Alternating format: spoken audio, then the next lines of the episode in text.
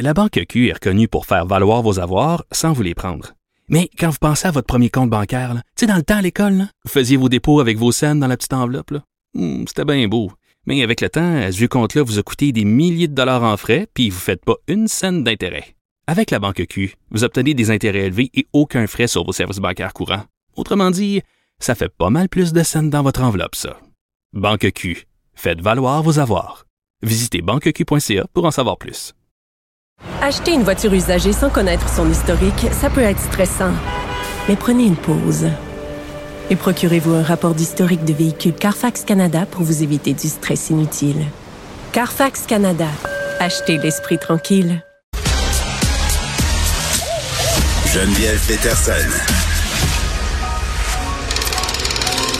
Elle réécrit le scénario de l'actualité tous les jours. Vous écoutez Geneviève Peterson. Cube Radio. Son premier roman Lamentable est sorti le mois dernier. Sam Cyr, euh, humoriste et auteur désormais, est avec nous. Salut. Allô, ça va? Ben écoute, ça va bien. Je suis contente de t'avoir à l'émission parce que je dois te dire, j'ai tout aimé de ce livre-là. fait que, gars, stresse pas, j'ai tout aimé. Premièrement, ça s'appelle Lamentable. J'aimais ça. Je trouvais que c'était tellement pas euh, une bonne idée marketing. je trouvais ça formidable. Oui. Puis ça se passe, euh, ça se passe en 2006. Donc, euh, écoute, déjà là, la, table était mise. Puis ça me fait rire, Sam, parce que dans une de tes publications Instagram, là où tu annonçais un peu au monde entier la sortie de ce livre-là, tu dit que c'était vraiment exagéré. Puis j'ai comme l'impression que c'était pas seulement une référence à ton horaire. Euh, je trouvais ça exagéré. On dirait que c'est tellement euh, quelque chose que j'aurais jamais, j'aurais jamais pensé publier un livre. Euh, si on peut dire si tôt dans ma carrière. J'ai quand même ma carrière est toute jeune, puis aussi c'est pas, tu sais, je me dirige vers l'humour. personne s'attendait à ce que je sorte un roman en fait. Mm. Puis je dis aussi exagéré dans le sens où on dirait que c'était pas prémédité, tu sais, ça a sorti tout d'un coup. Euh, j'ai écrit ça en un an, j'ai écrit ça durant l'année 2021. Hmm. Puis c'est, on dirait que c'était comme euh, viscéral, là, ça a sorti tout d'un coup. Puis euh, moi-même, je me suis étonné de, de, de voir ce livre-là sortir en à peine un an de travail. Là, ben, est-ce que tu dirais que tu es un écrivain qui est né avec la pandémie? peut-être? ben, un peu. En même temps, j'avais fait mes premiers pas euh, il y a quelques années sur mm. euh, un blog que j'avais sur Internet qui s'appelait Les Populaires, où j'avais commencé à écrire des textes un peu style journal intime, là, toujours avec euh, une, une touche d'humour. puis de l'autodérision, bien sûr, qu'on, si on le retrouve encore tout mm. dans le roman, mais écrire un roman, c'est c'est un autre sorte de travail. J'ai beaucoup appris en fait sur mm. moi puis ma façon d'écrire à ben, travers le roman. On va on va reparler de l'écriture, mais mais juste avant, ça, raconte quoi, lamentable? Ben c'est euh, une autofiction sur l'année 2006-2007 de ma vie mm. euh, quand j'ai quitté euh, ma Gaspésie natale pour aller étudier à Québec, dans la ville de Québec. Puis moi, j'avais, tu sais, je, je, découvrais mon homosexualité à ce moment-là, mais seulement à l'intérieur de ma tête. Puis je, j'étais très refoulé, je refusais que ça, que ça paraisse. Moi, je voulais, mes plans, c'était de devenir euh, un playboy universitaire euh, full hétéro. Là. Mais le livre, le livre explore, ça montre en fait ce qui se passait dans ma tête euh, avec tout ce refoulement-là, puis toute les la, la violence que j'avais envers moi-même, puis tu sais, un petit un trouble alimentaire même que j'ai développé parce que non seulement je, je refoulais mon homosexualité, mais aussi je m'aimais pas euh, physiquement. Fait que c'est un, peu tout ça que j'avais besoin de, mettre sur page. Hum. Il y a tellement plusieurs choses dans, ce que tu viens de dire. On va essayer de, de s'attaquer à ça euh, dans l'ordre. Moi, je suis une fille des régions. J'ai Donc, je me suis beaucoup reconnue, puis je pense que ça va être le cas de bien des gens qui n'ont pas grandi dans une grande ville, entre guillemets. Euh, les attentes qu'on se fait sais, par rapport à la grande ville, tu sais, euh, puis la grande ville, c'est en Québec, là, c'est pas tout à fait New York, on s'entend, mais, oui. tu sais, l'impression qu'on va pouvoir enfin être qui on veut, tu sais. Oui, exactement. C'est toutes les, les, les bon les idées qu'on s'est faites justement euh, en, en, consommant bon des films, des livres, des, des, œuvres, toutes les toutes, les, les idéaux auxquels on, on aspire, puis en prenant aucunement compte de ce qu'on est réellement en tant que personne. Mm. On veut juste accéder à ce qui nous a été montré, en fait, toute notre vie, ce qui, ce qui nous a été euh, bon idéalisé devant nos yeux. Là. Puis je trouve que c'est particulièrement réussi euh, cet aspect-là du livre, notamment par cette métaphore là qui est un peu bon. Je pense que c'est dès qu'arrive le personnage principal, il fait sa chambre, puis il a beaucoup anticipé la couleur de sa chambre, puis ses meubles, puis finalement c'est raté. fait que c'est un peu ça finalement. C'est lettre, ça marche pas. Exactement. Moi je pensais je pensais arriver dans mon quatre et demi à cinq fois à Québec, puis ce serait comme un grand loft avec euh, de, la pierre exposée, mais non, là c'était euh, pathétique. J'avais choisi des couleurs de peinture que finalement c'était une grande déception mm. énorme. Puis je me suis réfugié dans ma salle de bain pour aller pleurer toute la peine. On dirait c'est vrai que c'est un peu une, une, une belle image pour illustrer en fait toute la déception qu'on peut ressentir euh, ben dans cette période-là de notre vie. Tu sais. Puis toutes les attentes aussi euh, déçues. Puis tu parlais d'avoir écouté des films, d'avoir lu des livres, cette idéalisation-là de cet espace-là qui est la ville. Je pense qu'il y a beaucoup de jeunes qui se réfugient là-dedans quand ils se sentent différents. Tu sais, quand ils se sentent un peu peut-être à part des autres. Là, je sais pas si tu as grandi dans la culture skidoo en Gaspésie, je te connais pas. mais mais non, mais c'est vrai quand même. Tu sais, on, se réfugie dans un fantasme en quelque part en se disant, tiens, à un moment donné, je vais pouvoir être. Oui, absolument. Puis, tu sais, j'ai beaucoup parlé de la notion de, de modèle. On mm. dirait euh, récemment dans, dans, ma réflexion par rapport au livre, tu moi justement, j'ai pas, j'avais pas une famille skidoo. Mon grand-père avait un skidoo, mettons, mais on n'était pas 100% skidoo. Mais tout de même, je me reconnaissais pas dans beaucoup de gens qui m'entouraient. Il y avait très peu ou pas de personnes ou de couples homosexuels dans mon village. Tu fait que moi, j'ai longtemps aspiré à être dans un couple hétérosexuel parce qu'à mm. mes yeux, un couple homosexuel, c'était juste négatif, c'était pas cool. Moi, j'avais juste besoin d'un de, des modèles cool. Tu sais, c'est tout récent dans ma vie que je vois des couples gays, puis je me dis ah, j'aimerais ça être eux autres. Tu sais. C'est tout récent là, genre dans les cinq dernières années. Fait que moi, j'ai j'avais besoin d'écrire ça, ce livre-là, pour un peu montrer c'est pas la faute à personne, mais c'est la société mm. dans laquelle on vit. Puis moi, j'ai l'impression que mon, cheminement puis mon évolution a été quand même un peu euh, retardé, ralenti par justement ce manque de mm. modèle-là. Oui, puis en même temps, euh, ton livre aborde des, des, thématiques qui sont quand même assez euh, sérieuses, mais c'est toujours par le biais de l'humour. Fait qu'on dirait que comme lecteur, on rentre là-dedans en se laissant porter. Puis tu, tu parlais tantôt du trouble alimentaire.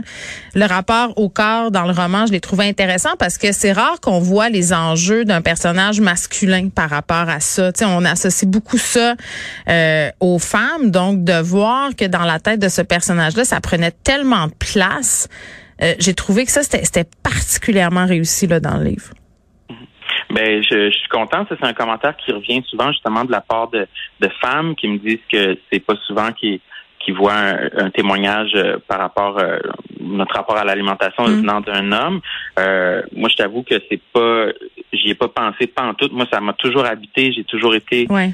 J'ai encore de la difficulté avec l'alimentation à ce jour-ci. J'ai un rapport un peu tordu avec la nourriture, puis c'était important pour moi de le, le montrer, puis d'être vraiment le plus euh, honnête possible mm. par rapport à ça, tu sais, d'essayer de, vraiment bien décrire le sentiment quand tu as des cravings pour du gâteau, puis là tu manges ton gâteau, puis après ça, comment tu te sens? Il y a comme une noirceur qui mm. vient avec ça, mais ça dure 10, 15 minutes, puis après j'ai encore envie de manger du gâteau. Tu sais, j'avais envie de tout décortiquer ça pour justement rejoindre les gens, puis un peu montrer le portrait de, de ça peut être quoi une, cette hmm. version-ci d'un trouble alimentaire. Puis ça me sert, tu disais euh, bon ça a pris du temps avant d'accepter l'homosexualité. J'ai pas grandi dans un monde où il y avait tant de modèles que ça. Tu le personnage il refuse au départ son homosexualité là. À un moment donné un passage très drôle où il dit je coucherai jamais avec un homme à moins euh, que ce soit sur son lit de mort donc il pourra pas le dire à personne après. on voit à quel point il veut pas là où il veut pas que ça se sache. C'est la question d'être populaire aussi dans le livre puis en même temps c'est un thème euh, bon là orientation sexuelle qui est quand même assez compliqué à aborder. Puis tu sais, en écrivant, tu disais-tu, oh mon Dieu, il y a des jeunes peut-être homosexuels qui vont lire ça. tu te sentais-tu une responsabilité? C'est une bonne question. Je me je me suis pas euh, censuré de rien. Je voulais pas justement être ralenti par euh, une responsabilité quelconque. C'est ça. Mais c'est ça que je trouve le fun. Ouais, ben je pense que c'est ça qui, au final, va faire que ça va être une bonne, un bon livre à mm. consommer pour les jeunes. Tu euh, c'est justement c'est c'est super honnête. Euh, l'homophobie que je ressentais, en fait, on m'a souvent demandé euh, euh, parce qu'il y a plusieurs euh, bon termes dépréciatifs, comme euh, pour ne pas dire bon fif, tapette.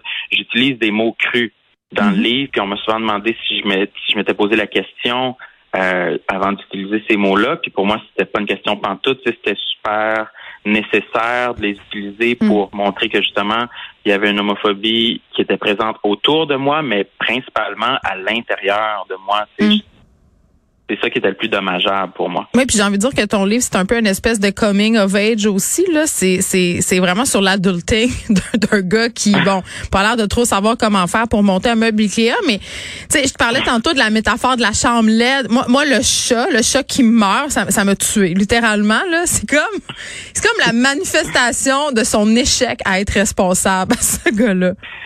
Tellement, puis euh, mon Dieu, pauvre petit chat, je m'en, je m'en rappelle. Ça, c'est, c'est, arrivé pour vrai? Oui, oui, oh, mon Dieu. Vrai. La, majorité de, de tout ce, ce livre-là, c'est vrai, Geneviève. OK, mais, mais raconte ce qui est arrivé au chat, parce que les gens n'ont peut-être pas lu. Ben en fait, c'est que j'avais euh, quand je suis arrivé dans mon appartement euh, rapidement, c'est ma sœur voulait que m'aider, me réconforter, fait qu'on m'avait acheté un petit chat à l'animalerie, puis il a duré juste une semaine le pauvre petit chat, il y avait un virus, puis il était dans mon appartement, puis il était mourant un peu en même temps que moi, j'avais de la difficulté à à m'adapter justement à, cette nouvelle vie-là. Puis mm. bon, le ben, on a essayé de l'apporter euh, chez le vétérinaire, mais il est mort mm. dans nos bras. Fait que euh, finalement, bon, c'est un petit moment triste que j'avais envie de, raconter. Mais, j'ai eu un autre chat après. Oui, il dure euh, tout le livre. Oui, oui, c'est vrai, il dure, il dure tout le livre. C'est quoi son nom déjà? DS? C'est un espèce de nom de même, là, j'oublie. Duchesse. Duchesse. Bon, tu vois, j'étais proche. Je veux qu'on revienne à l'écriture parce que je te trouve très humble par rapport à ce livre-là. Tu dit tout de suite, ah, je suis un humoriste. en même temps, j'ai envie de te dire, en tout cas, moi, j'ai trouvé que c'était de la littérature, ce, livre-là. Le travail d'écriture est formidable. Le travail sur la langue aussi. C'est difficile de réussir une langue qui est orale dans un livre. Ça marche bien, je trouve, dans le tien. Comment tu l'as travaillé, la langue? Ben, ben merci. C'est vraiment un beau compliment. J'adore que tu me dis ça. Euh, moi, euh, c'est important pour moi. J'ai toujours, euh, c'est toujours ça les œuvres que j'ai préféré consommer. Hmm. D'ailleurs, là, je veux pas te lancer n'importe quelle fleur, n'importe comment, mais j'ai adoré la déesse du mouche à feu. Oh, C'était quand même une, une inspiration pour moi, surtout pour aussi le, justement le style d'écriture. Puis mm. j'ai, j'ai toujours, c'était toujours important pour moi, on dirait de d'écrire de la même façon que je parle à l'oral. Puis c'est un beau défi à relever. Puis quand je le quand je le réussis, euh, je toujours, je ressens toujours une grande fierté. On dirait que c'est de cette façon-là que j'ai envie de mm. communiquer, sans nécessairement au détriment de la langue. Euh, mais j'aime ça, euh, j'aime ça travailler justement le, le flow, tu sais, varié entre le, le, le, mm. langage soutenu et le langage plus euh, oral du quotidien, mm. disons. Ben c'est savoureux. Moi, j'invite tout le monde à lire La place de la musique aussi, les références, les lieux. C'est formidable d'utiliser tout ça pour nous situer. J'ai beaucoup ri quand tu parles de la part d'un gars en disant quelque chose comme il y a l'appart, il y avait l'appart le plus chante-pas toutes nous autres. Je trouve que ces images-là nous disent euh, nous disent euh, beaucoup d'affaires. Euh, Samsir, est-ce que tu te sens moins lamentable maintenant? Absolument. ça m'a tellement aidé de de me libérer de, de, de, de ce pan d'histoire-là mm. euh, dans mon livre. on dirait que justement placer les mots dans le livre, ça m'aide un peu à, à mm. m'en libérer. Fait que chaque jour, je me sens de plus en plus près du but hmm. de devenir euh, un gendre. un gendre idéal, oui, c'est ça. Mais ça, c'est la, je pense que c'est la première page. C'est très, très prometteur. Moi, j'ai envie de dire aux gens, lisez-le, ce livre-là. C'est pas un livre pour ados, mais si vous avez des ados, achetez-leur ce livre-là. Mais je le précise, là, tout le monde peut le lire. Mais je trouve que c'est le livre merveilleux à mettre entre les mains euh, de jeunes de 15, 16, 17 ans. Puis je m'en voudrais de pas mentionner que tu animes, tu co-animes un balado qui s'appelle Tout le monde saillit. C'est le meilleur titre ever. En passant, euh, je l'ai écouté un peu tantôt en m'en revenant dans mon auto. Je l'avais jamais écouté. C'est vraiment bon aussi. Vraiment, tu gagnes euh, à être découvert. Sam, merci beaucoup d'avoir été avec nous. Je rappelle euh, le titre du livre de Sam Lamentable, c'est publié chez KO Édition. Merci beaucoup. Merci beaucoup. C'était un vrai plaisir. Merci Geneviève. Bye bye.